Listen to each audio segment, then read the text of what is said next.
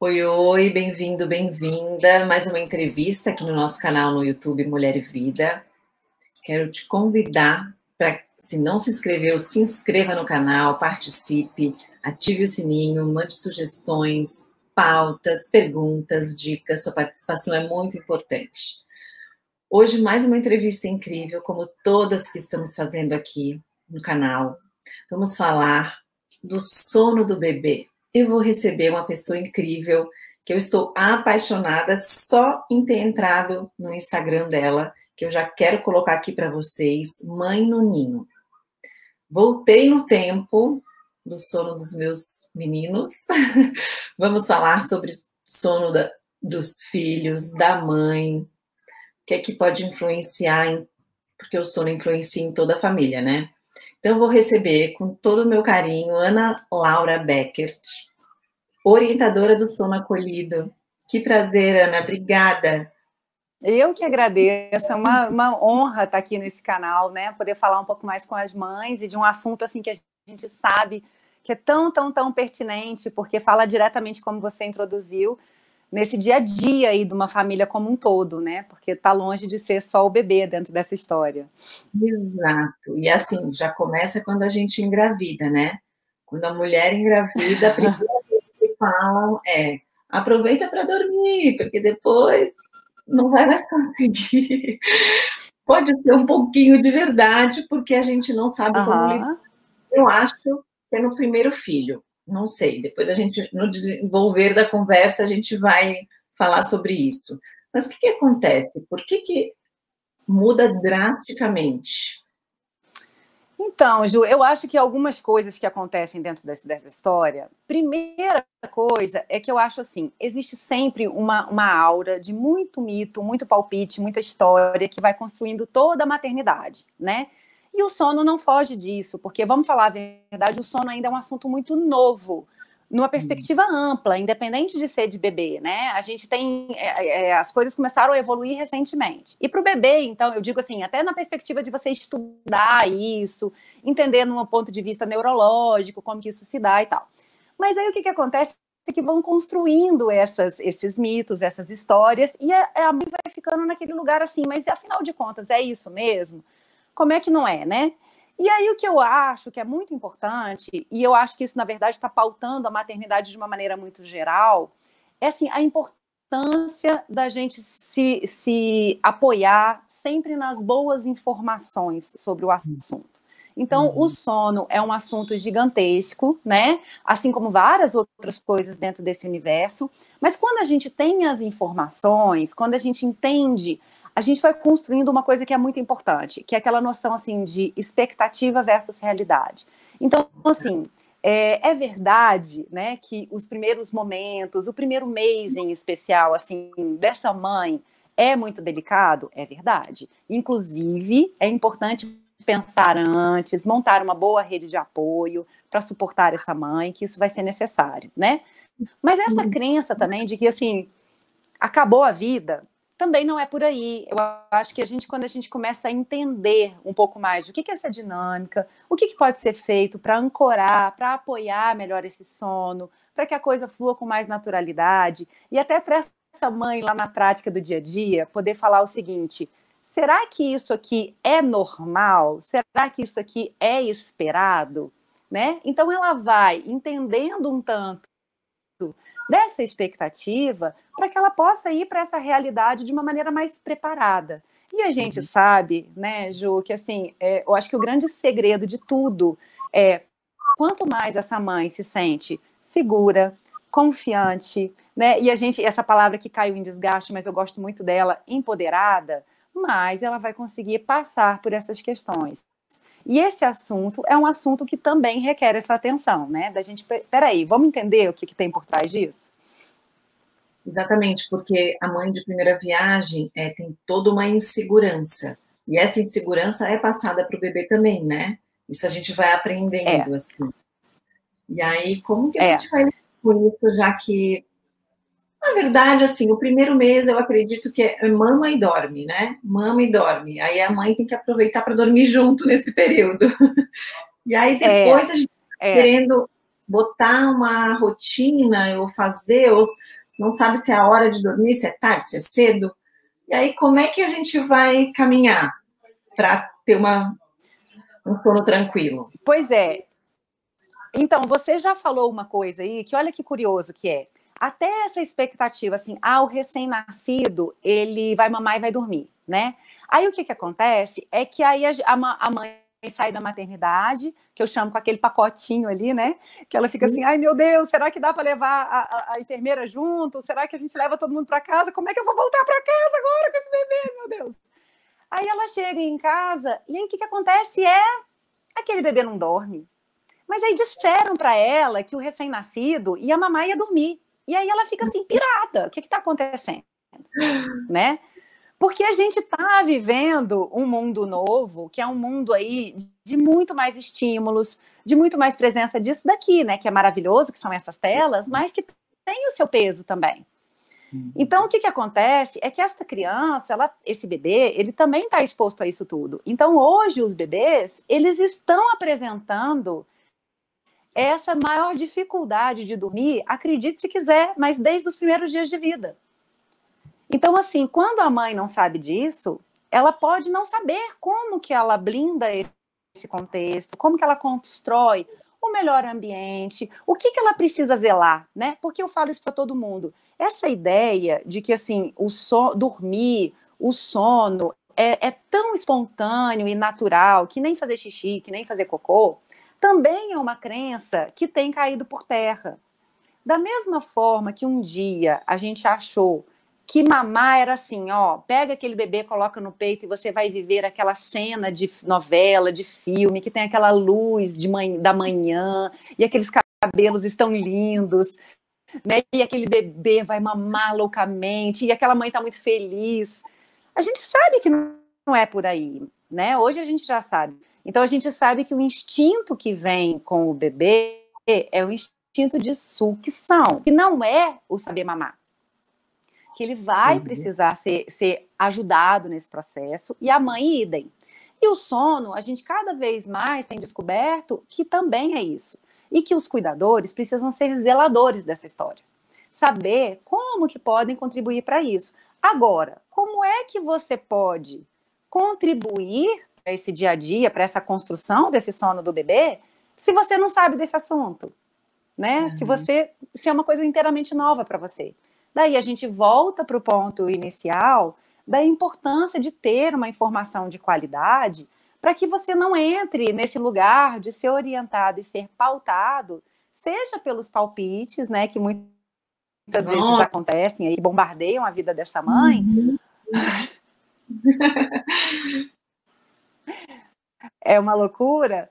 Ou é. ainda com aquela história de que assim, é, é, de, de, desses, dessas é, linhas muito deterministas que a gente também vê hoje, desses canais de internet, né, que, que, que, pautam muito assim, olha, se não for desse jeito, tá errado.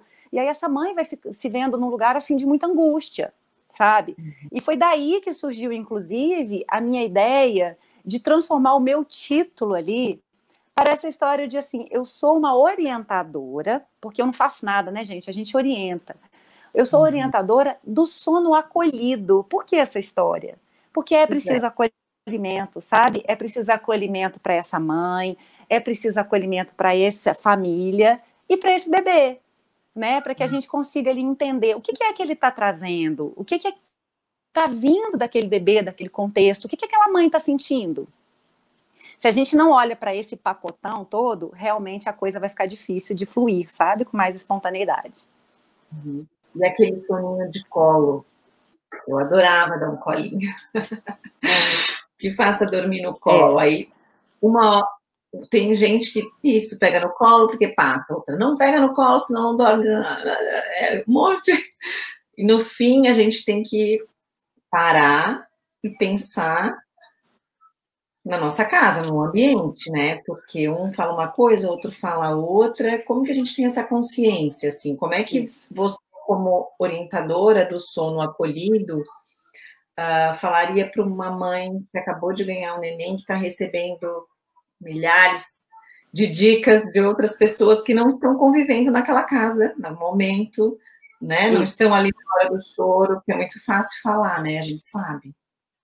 Quem está de fora. É. É, o que eu falo para todo mundo é o seguinte: cuidado com é, a fonte que você está escolhendo para ser a sua fonte de informação, de orientação. Se em algum momento você perceber que aquela informação está sendo passada para você daquele jeito assim, você tem que fazer isso, você tem que fazer aquilo. Se você não fizer desse jeito, está errado. Então, cuidado com isso, né? Porque assim, eu costumo dizer que da mesma forma que existem é, milhares de, de, de bebês diferentes por aí, existem milhares de maneiras de você maternar, né? Que assim, e que não existe o jeito certo e o jeito errado. Existe o jeito que aquilo é constituído para aquela família ou para aquela dupla, né? A gente chama de dupla lá no contexto da maternidade, porque eu também sou consultora de amamentação, né?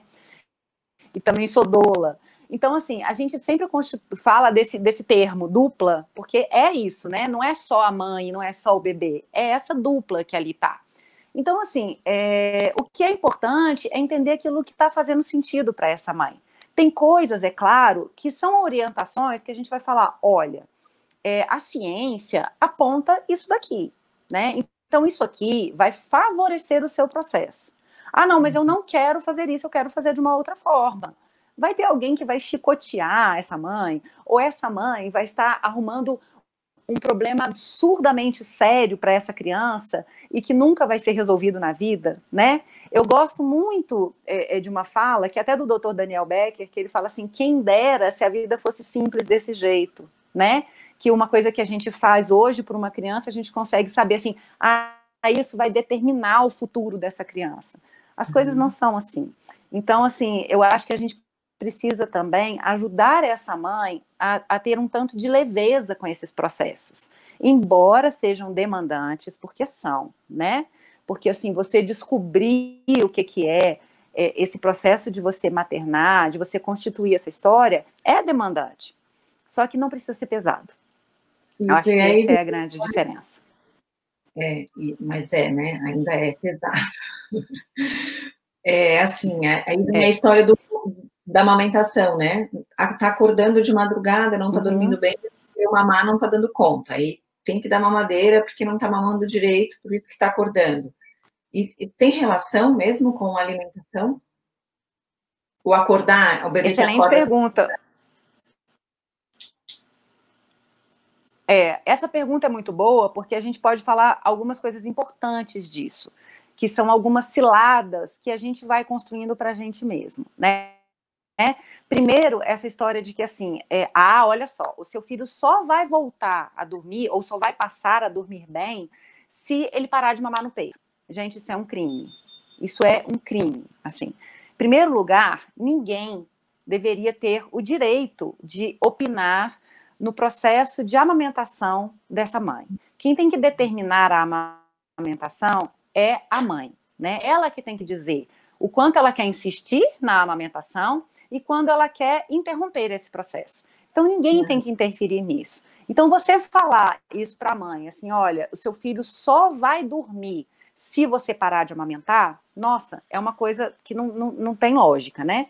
E na verdade, o que, que acontece é de novo aquela é, construção que é mal conduzida, tá? Então vamos lá. É, lembra que eu falei sobre assim entender o que está previsto em cada fase do bebê, a gente entender qual é a expectativa expectativa que a gente deve ter. Eu falei de expectativa, mas talvez tenha falado, faltado eu falar que assim que as fases mudam, né? O bebê cresce. Então assim, aquele bebê de um recém-nascido, de primeiro trimestre, ele tem a demanda X. Esse bebê de segundo semestre, um bebê de um ano, de um ano e meio, uma criança de dois anos, ele vai tendo demandas diferentes, certo? Então, por exemplo, você escuta lá a Organização Mundial da Saúde dizendo que a amamentação deve acontecer em livre demanda até dois anos de idade. Está uhum. certo, é importante isso. Agora, a livre demanda de primeiro trimestre não é igual à livre demanda de dois anos de idade. A criança cresce, ela tem necessidades diferentes.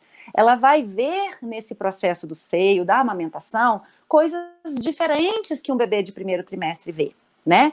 Então, isso vale também para a perspectiva do sono.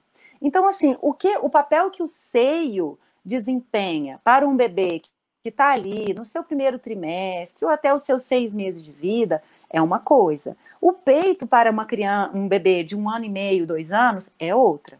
Então a gente precisa ter essa percepção para que a gente possa entender coisas do tipo. O problema não está em você dar de mamar para o seu filho.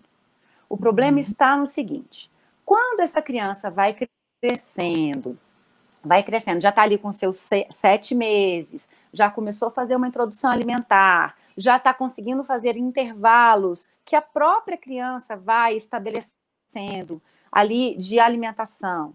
E aí você pensa assim: é, a cada vez que ele acordar, ele precisa mamar para voltar a dormir. Então, o que está acontecendo? A gente está colocando esse seio e essa amamentação num lugar diferenciado. A gente está colocando esse peito numa, numa coisa que a gente chama de indutor do sono, que é uma construção de que assim a criança vai crescendo com aquela ideia assim: eu só consigo dormir se eu estiver ali com a boquinha no seio, né? Uhum. Então é isso que a gente precisa trabalhar. Então, mais do que ser aquela história assim de qual é a hora de você dar colo, qual é a hora de você dar peito, é muito mais assim, qual é o momento de você saber a hora de interromper aquela oferta para permitir que a criança consiga desenvolver suas próprias habilidades naquele processo. Então, é muito mais assim, a hora que você para do que a, a hora que você oferece, né? E aí o que, que uhum. acontece? Essa mãe que não tem essa informação, ela pensa assim: eu vou parar de amamentar e vou dar a mamadeira. Só que aí sabe o que, que pode acontecer? Eu já atendi algumas crianças, porque assim, eu já trabalhei com centenas de famílias, né? Nessa perspectiva do sono.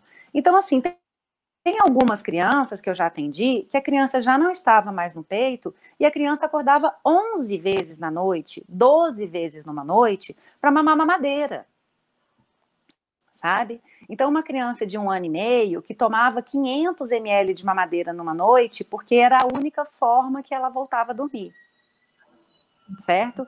Então, assim, aí a gente olha e fala: opa, isso não está fazendo sentido, né? Então, uma criança que come muito bem de dia, que consegue fazer bons intervalos, ela acorda a cada 50 minutos e precisa amamentar. É de fome que ela, que ela tá, é por fome que ela está acordando? Provavelmente não, né? Então aí vai estar lá a fisiologia do sono que vai contar para a gente que foi o término de um ciclo de sono. Então, uhum. assim, é, quando a gente traz essa informação, essa mãe consegue ter clareza e segurança para ela entender assim: opa, eu já sei em que sentido que eu vou trabalhar, né?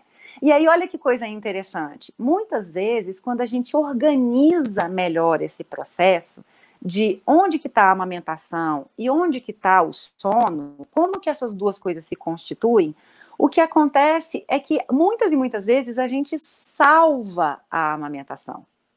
Uhum. Porque uhum. às vezes a mãe está tão exausta daquele processo que ela fala assim: eu quero desmamar.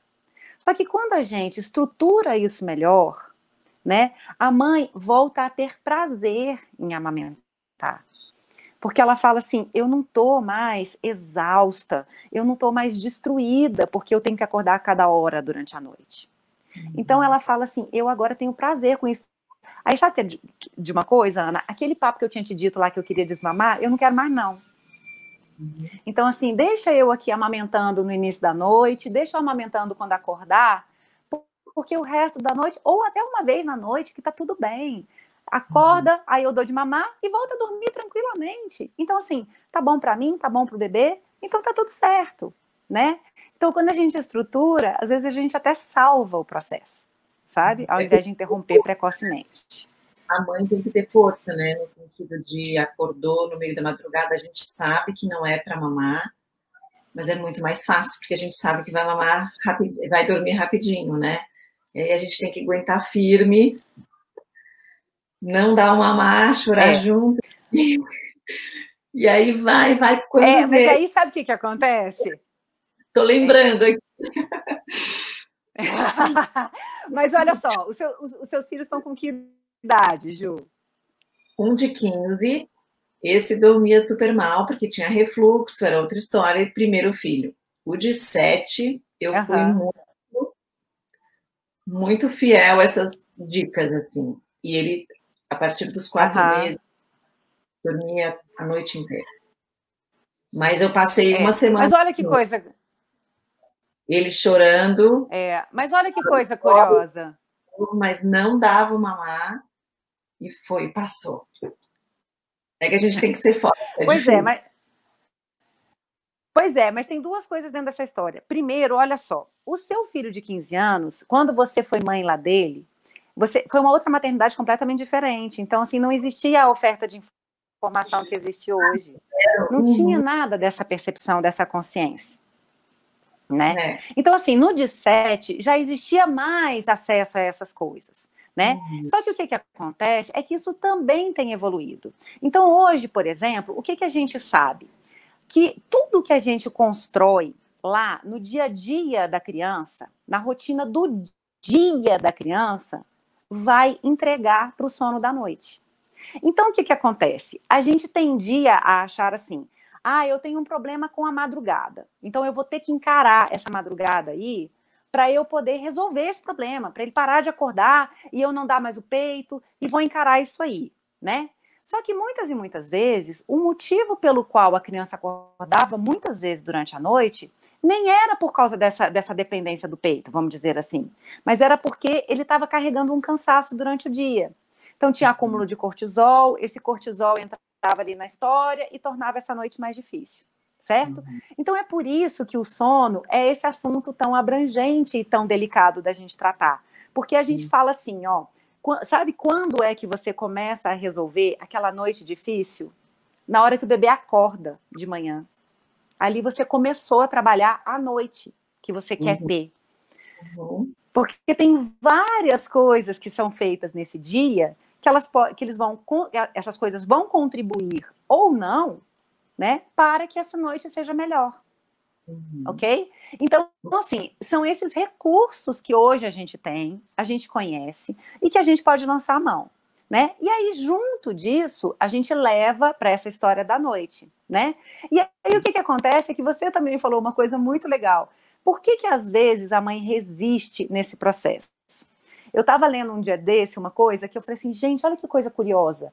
Eu nunca tinha parado para entender o que, que de fato isso significava. A famosa zona de conforto, né? Uhum. Então, assim, a gente acha que zona de conforto está relacionada a um lugar confortável. E não é isso. Zona de conforto, para a psicologia, está relacionada com o lugar conhecido. É aquele lugar que você já se habituou. Então, assim, você sabe que se você fizer a coisa X, você vai colher o resultado X. Então, aquilo te deixa num lugar de assim, eu já sei o que, que eu vou fazer e eu já sei o que, que eu vou colher. Então, aquilo para você traz uma suposta, uma pseudo serenidade. Porque uhum. você não saber o que vem depois é algo que te deixa meio, pô, mas como é que vai ser, né? Então, assim, se a criança acordar e eu não ofertar esse peito, como é que vai ser? Então, aí a pessoa fala, eu não quero é, é, essa imprevisibilidade do que, é que pode ser. E aí a pessoa uhum. se mantém naquele mesmo processo que muitas e muitas vezes não está sendo nem um pouco confortável. então, assim, a gente tem que se desafiar para entender assim, o que, que está me prendendo nesse lugar, né? Será que é mesmo assim é, um medo de que ah talvez a criança sofra? É, eu acho que pode ser muito difícil para o bebê. Ou será que também não é a gente que está tendo hum. Uma dificuldade de lidar com essa nossa construção de zona de conforto, né? E aí a gente vai arrumando algumas, algumas justificativas para a gente ir mantendo aquele processo certo? É por isso que eu falo que esse. Não, é, é por isso que eu falo que esse processo é que eu estou tendo um certo delay em relação à sua fala, e é por isso que às vezes eu te interrompo. Peço até desculpas por isso. Imagina. E aí o que, que acontece? É por isso que eu falo, gente, que a construção do bom soninho, né, em casa aí para o bebê, ele não é uma coisa de ser possível de ser alcançada só se você tiver uma consultora de sono ou uma orientadora de sono junto de você. Não, porque a informação que eu tenho, gente, está disponível aí para todo mundo, né? É assim, é claro que eu me formei, eu estudei para isso, mas o que eu estou dizendo é o seguinte: a bibliografia que eu estudei, ela não está dentro de um oráculo, ela está aí, né? Então as pessoas podem ler, podem se informar. Só que o que, que pode fazer toda a diferença? É justamente você ter o apoio para, ao longo dessa trajetória, né, você lidar com essas provocações que, assim, é, como é que eu faço para lidar, assim, com essa mudança que eu sei que é importante fazer? Talvez eu até uhum. saiba que mudança é essa que precisa ser feita, mas eu me sinto, assim, enfraquecida para dar esse, pra, esse passo. Sabe? É. Então, assim, é por isso que ter esse apoio pode fazer total diferença nessa trajetória. É, e quando a gente conhece, né, porque a, a, gente sabe que se não tirou aquele soninho da tarde, por exemplo, vai ter problema à noite. Ai, meu Deus, hoje ele não tirou a sonequinha, meu Deus, à noite vai ser. E é impressionante, né? É. Depois que adquire, assim, é. a gente fica mais segura, exatamente isso, assim, né? É, e de novo, a gente volta lá para os mitos e as crenças. Quem nunca ouviu aquela frase assim: ah, menina, dá uma canseira que é para dormir bem de noite? Quem Ai, nunca tá. ouviu essa frase? né? Cansa, cansa, que aí vai dormir bem, né? Sendo que o que a gente percebe aí pela ciência e por todo esse entendimento de hoje em dia é que a coisa é bem o contrário disso. Né? Então, assim, a gente sabe que quando, eu, eu mencionei ali atrás, quando a gente é, de, tem uma criança que está muito cansada, ela vai ter um aumento de, de, cortisol. E essa palavrinha aí se tornou mais familiar para a gente, né, para nós adultos, porque é o tal do hormônio do estresse. Uhum. Né? Então, assim, o cortisol cortisol é um hormônio que a gente depende dele. É o que faz a gente produzir, é o que faz a gente agir, é o que está ali em oposição à melatonina. Porém, se o cortisol estiver fora do que ele deveria estar, ele vai causar um estado de estresse dentro desse processo. Então é o que eu falo, aquela criança que está excessivamente cansada, tá? Passou do ponto de cansaço, o que está acontecendo dela, a gente poderia fazer uma analogia dentro dela. A gente poderia fazer uma analogia que é como a gente tivesse tomado assim umas três, quatro latas de Red Bull, né? Então assim, por mais que a gente se perceba cansado, a gente vai ter dificuldade de dormir. É um processo interno confuso. É aquele uhum. cansaço, o querer dormir, mas o não dar conta de dormir. E a criança muitas vezes enfrenta isso. Então, às vezes a gente fala assim: ah, aquela criança, aquele menino fica dando birra, não quer dormir de jeito nenhum, fica chorando, chorando, chorando. E muitas vezes não tem nada a ver com uma birra, né? Tem a ver com a criança estar exausta e ela não está conseguindo se colocar em sono, né? E aí a gente entende aquilo como uma mensagem. Opa, o que, que ela está comunicando com essa, com essa ação dela? Né? O que, que ela quer dizer com esse choro? Então, assim, a gente precisa. E aí entra também dentro daquela história de será que é o peito que vai, que vai resolver, né? Porque, assim, será que é esta a necessidade que a criança está tendo? Se a rotina dela está toda desequilibrada e todo dia ela chega à noite muito cansada, o que ela precisa é de descanso. Uhum. Isso é que ela realmente precisa. Chegou uma perguntinha aqui do Instagram é, o meu bebê troca o dia pela noite. O que eu posso fazer para ele dormir à noite e ficar acordado durante o dia? Ah, isso é, isso é ótimo. Primeiro é isso, é a gente começar a organizar esse dia, entendendo assim qual é a necessidade de sono dessa criança, mas também sabendo o que, que a gente gostaria, é, o que, que a gente precisa construir para esta criança, né? Então vamos lá. Por que, que a criança troca o dia pela noite? Porque a gente, de certa forma, apoia essa decisão da criança. Né? Então vamos lá, a criança teve uma noite muito difícil, que ela não dormiu, que ela acordou muitas e muitas vezes. Aí vem aquele pensamento assim na gente: ai, tadinho, deixa dormir mais porque tá muito cansado. Aí a criança começa a não ter um horário certo para acordar pela manhã. Num dia acorda seis, no outro dia acorda sete, no outro dia a gente deixa dormir até oito horas da manhã porque está muito cansado, né? Só que aí, de novo, a gente sabe que, assim, uma das coisas mais importantes para a decisão do nosso relógio biológico é justamente uma regularidade na hora que acorda. É muito importante isso, que a criança acorde sempre no mesmo horário, sempre. E aquela criança que começa a acordar cada dia num horário diferente, aquele bebê, principalmente, ele vive durante o dia uma sensação que é similar àquele efeito jet lag que a gente tem quando a gente faz uma viagem e muda de fuso horário que a gente fica assim meio tonto, meio né, descompensado, a criança pode passar um dia inteiro nessa descompensação ali por ela ter acordado num horário que não é regular para ela, por ela não ter isso ali estabelecido, né? Então a gente precisa acordar. Aí a criança precisa fazer sonecas. Mas, ao mesmo tempo, se a gente deixa a criança fazer três, quatro horas de sono durante o dia, ou se a gente deixa uma criança que já está ali com um ano e meio de idade, fazer três sonecas longas durante o dia, né? O que, que a gente está fazendo? A gente não está sendo o zelador desse soninho. A gente não está ajudando a criança a organizar esse sono. Então a gente precisa orientar. A gente precisa saber assim, o que que era legal, qual é o passo que essa criança já deu nessa faixa etária. Vamos tentar ver se a gente consegue é, fazer com que essa criança se aproxime disso? né? Para que a gente melhore essa qualidade de sono noturno, né?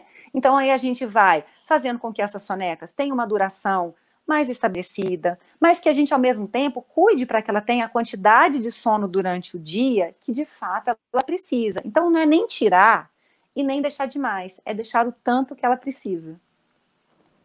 Porque aí ela vai chegar de noite com, com o que a gente chama de pressão adequada do sono. Aí ela vai dormir o sono da noite da forma que ela precisa dormir. E precisa okay? de uma rotina, né? Aí tentar fazer isso sempre, todos os dias, para ela ir acostumando a isso mesmo. A criança precisa de rotina, né? Oh, meu Deus! Olha só, é, uma coisa que a gente ouviu muito na pandemia agora, com essa história da gente ficar dentro de casa, home office, piriri parará, tudo bem que a gente já está um ano nisso, mas se a gente lembrar aqui de um ano atrás, qual foi o recado que a gente recebeu como adulto? Por favor, estruturem uma rotina para vocês adultos. O nosso cérebro pede isso, né? O cérebro, ele tem milhares de possibilidades de ações. Quando a gente repete as mesmas ações e dá para esse cérebro uma previsibilidade, ele faz assim, ufa, então agora eu uhum. sei para o que eu vou precisar me organizar. Se com nós adultos é assim, Imagina com uma criança, né? A criança, ela requer previsibilidade.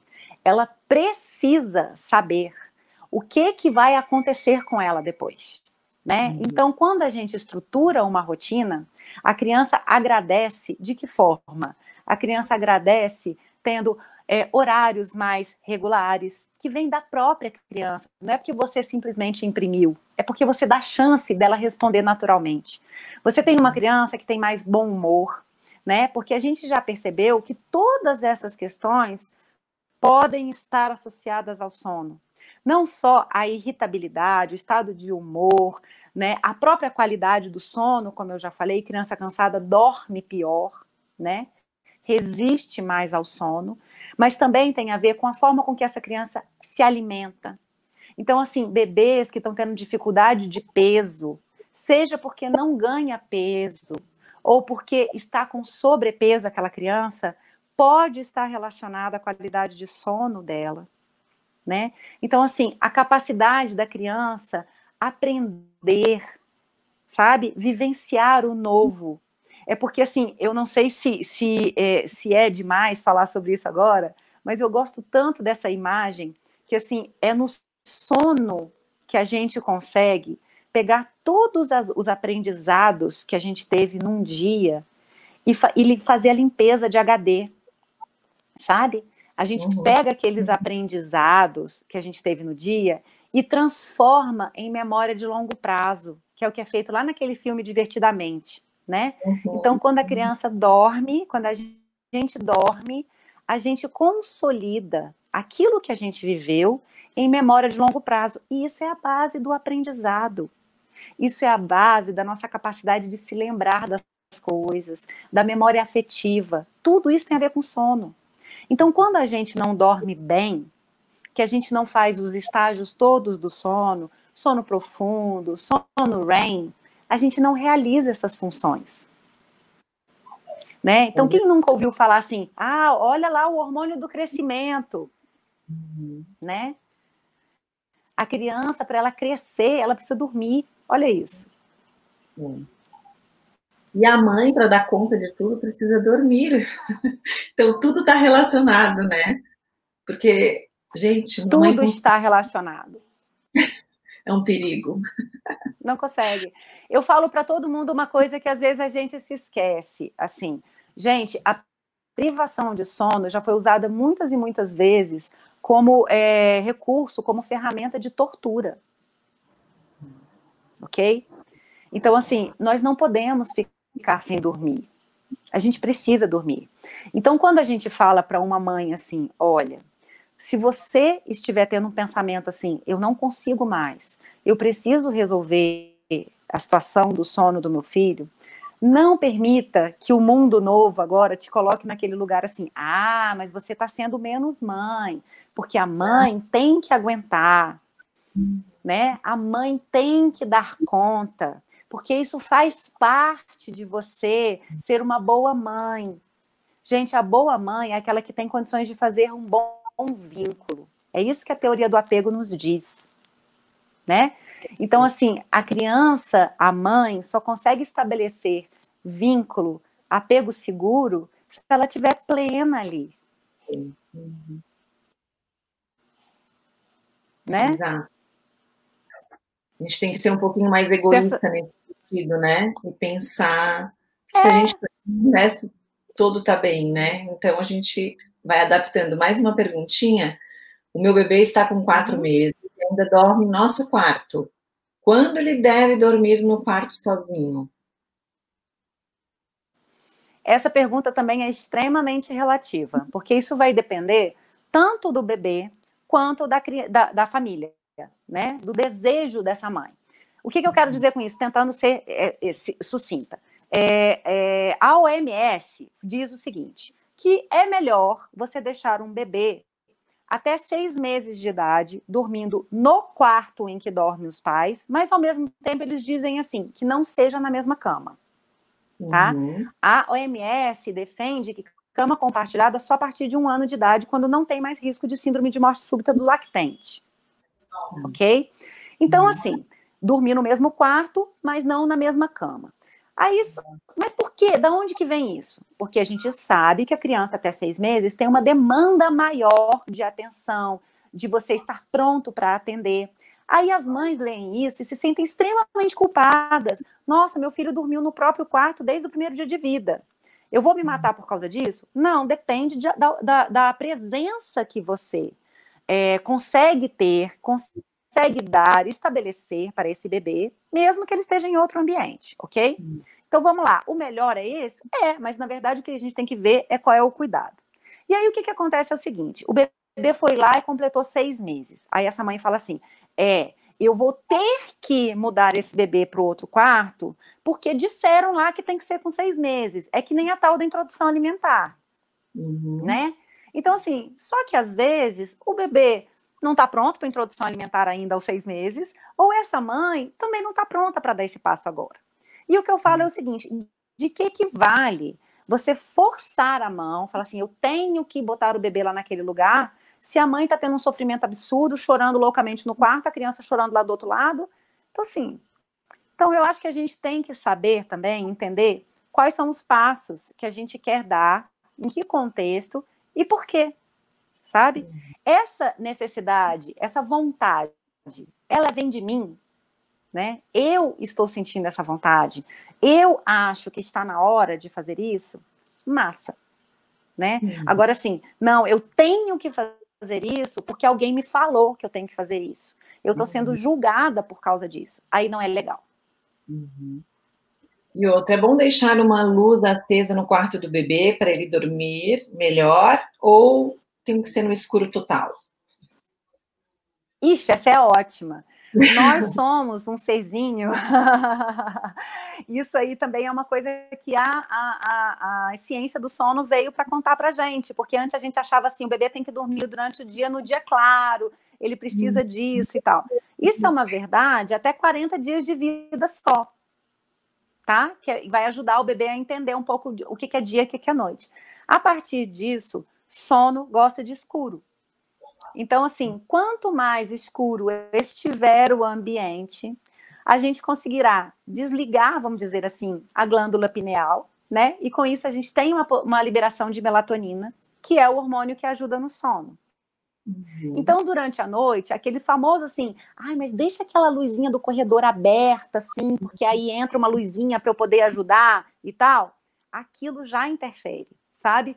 Uma luzinha que vaza da cortina, às 5 horas da manhã pode estar sendo a causa daquele despertar que a gente não gosta, que a criança está acordando cedo demais. Uhum. Então, assim, quanto mais clima de caverna para esse sono, porque afinal de contas nós continuamos tendo a mesma constituição fisiológica, né?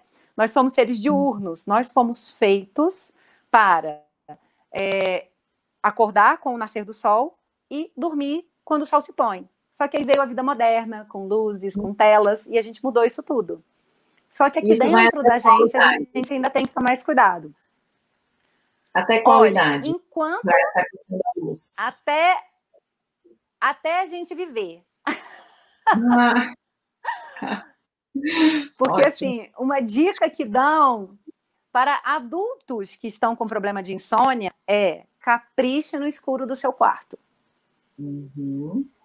Ótimo. Né? Porque assim, nós continuamos sendo dependentes da melatonina, que é regida pela pineal e que precisa de escuro ao longo de toda a nossa vida. Certo? Uhum. Então, na verdade, é, é a criança, o bebê vai precisar disso com todo cuidado, com todo zelo, pelo menos ali ao longo de toda a primeira infância.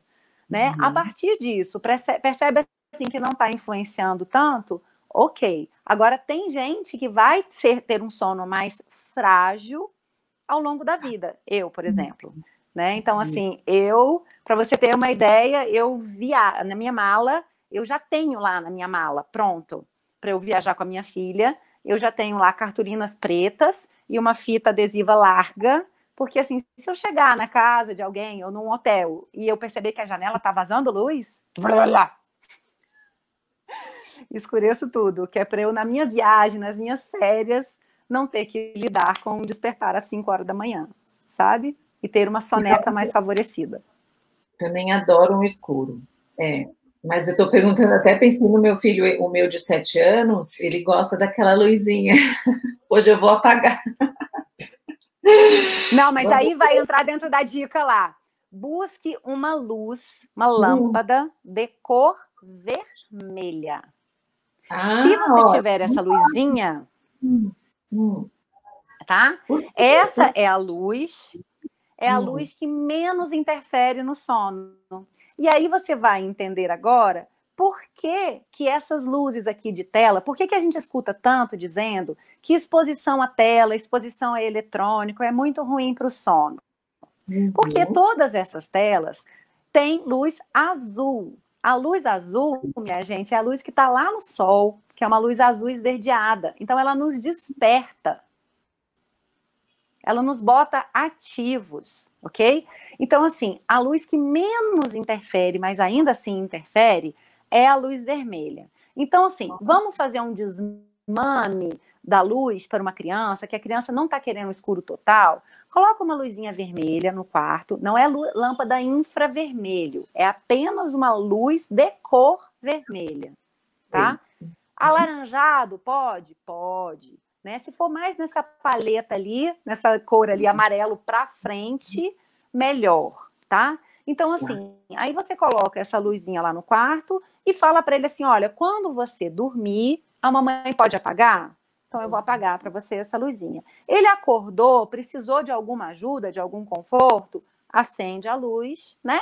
Resolve o que precisar resolver, voltou a dormir, apaga a luz de novo. Tá? Para a gente lembrar da nossa aula de física, o comportamento que o nosso corpo tem com cores é o oposto é, para a luz é diferente da tinta, né? Então, assim, o somatório de todas as cores em tinta é preto e o somatório de todas as cores em luz é branco. Então, o que, que acontece? Aquela tinta vermelha que a gente usa para pintar uma parede, ela é super excitante, não é? Por isso que o McDonald's tem a cor vermelha, que é muito excitante. Vem aqui, come e vai embora logo. E aí, o que, que acontece? Se a gente coloca na perspectiva da luz, o vermelho torna-se o mais calmante que tem, e o azul o mais excitante que tem. Ótimo.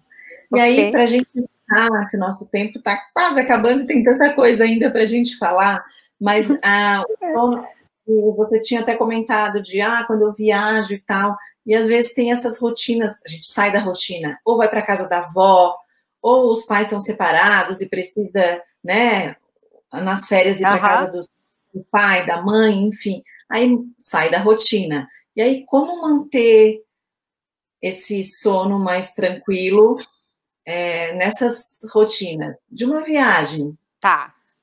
Tá, vamos lá. O que, que acontece? Se a criança tiver até os seus 4, 5 anos, o que, que é importante a gente entender? Até dois anos, essa criança vai ter um, um sono bastante sensível ainda, tá? Mas até os 4, 5, esse sono continua um sono mais sensível. O que, que eu quero dizer? Ele ainda vai ser suscetível a mudanças de contexto. Tudo bem? Então vamos lá. A criança, o bebê, tem um problema de sono. Nós precisamos trabalhar para melhorar aquele, aquela qualidade de sono. Qual a orientação que a gente dá? Durante um período, vamos botar aí, tipo assim, um mês, umas três semanas, é recomendável que não tenha mudança de rotina. Para que você consiga trabalhar essa trazida, vamos dizer assim, do sono com mais regularidade, com esse, esse trabalho de que, assim, olha, o sono agora se estabeleceu, o sono agora está mais regular. Beleza, tá? Então é melhor não ter essas alterações. Mas depois que esse sono já está no contexto que a gente chama de regular, o que, que a gente precisa entender? Que quanto mais a gente conseguir manter as mesmas características da rotina daquela criança, melhor será para que, que esse sono não sofra impactos, né? Então, assim, vai para casa da avó, construa um bom ambiente de sono na casa da avó também, porque é um lugar que você vai regularmente, tipo casa de pais separados. Uhum. As, os dois ambientes, nas duas casas, precisam estar preparados para isso, né? Uhum. Então, assim, os horários, eles precisam ser respeitados, independente de onde a criança esteja, tá? Então, assim, é, esse cuidado de o processo de colocar a criança para dormir também é importante ser mantido em qualquer lugar. Ai, uhum. Ana, mas a vida é vida, então nem sempre as coisas são possíveis. É claro, e que bom que é assim, né? A gente não precisa ficar refém também desse processo. O que eu falo sempre é consciência, sabe? Consciência. Então, assim, hoje vai sair da rotina, um dia, vai, vai degringolar o processo todo? Não vai. Mas também trabalhe a sua própria expectativa. Fala assim: olha, hoje, desculpa eu falar esse, esse francês bonito, é, hoje a gente cagou tudo, né? Uhum. Hoje fugiu totalmente do horário Uhum. hoje foi o caos, hoje teve TV sim, hoje teve tudo sim, foi tudo cagado, né? Uhum. Então, assim, já espere que essa criança vai ter mais despertar nessa noite, né?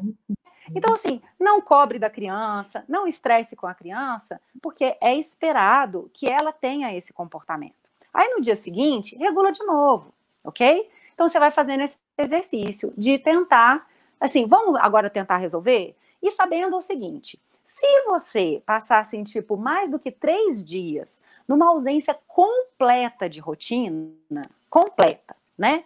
Quando você voltar para esse processo, você vai precisar, de novo, ser um pouco mais atento para aqueles processos do jeito que um dia você construiu, até você trazer de novo a criança para aquele lugar. Mas, Ana, vai precisar dos mesmos 30, 40 dias que você falou, das três semanas? Não, porque a criança já tem esse, esse aprendizado. Uhum. Né? E aí a gente faz o quê? A gente trabalha isso durante uns três, sei lá, quatro noites, e a criança vai voltar para aquele lugar. Porque lembra que ela gosta de previsibilidade? Uhum. Então, quando a gente começa a trabalhar isso com a criança, embora pareça muito difícil, se a gente se mantiver ali com essa persistência, né, que eu costumo dizer os três ências, né, consistência, persistência e paciência, a criança responde. Porque a gente está uhum. entregando para a criança uma coisa que ela precisa. Ok? Ótimo, Ana então, Laura. Obrigada. Ai, adorei. Olha, acho que tem pauta para muito, muito mais entrevista. Mas infelizmente. Tem, tem, tem muito assunto. Muito obrigada. Não deixem de conhecer. A gente vai colocar para vocês o Instagram. É incrível as dicas. Eu que já tenho um filho maiorzinho, eu fiquei assim enlouquecida. Eu falei, como que eu não conhecia Ana Laura antes? Pois é, e é bom conhecer desde quando está na barriga. Me perguntam isso, quando é o melhor momento para começar a trabalhar o sono? Na barriga. Porque você se informa, você sabe o que, que vai fazer. Exatamente. Mais muito uma vez. Obrigada, muito... muito obrigada por esse convite. Uma delícia conversar sobre isso, porque assim as pessoas precisam saber disso. Quem precisar de uma ajuda, vem falar, né? Vem conhecer o perfil, vamos conversar, vamos ver se a gente faz um trabalho juntas, porque assim é importante investir nesta qualidade de vida, porque sono é isso. Ai, qualidade de vida. obrigada mais uma vez, obrigada a todos vocês. Obrigada, Chu. Obrigada, pessoal.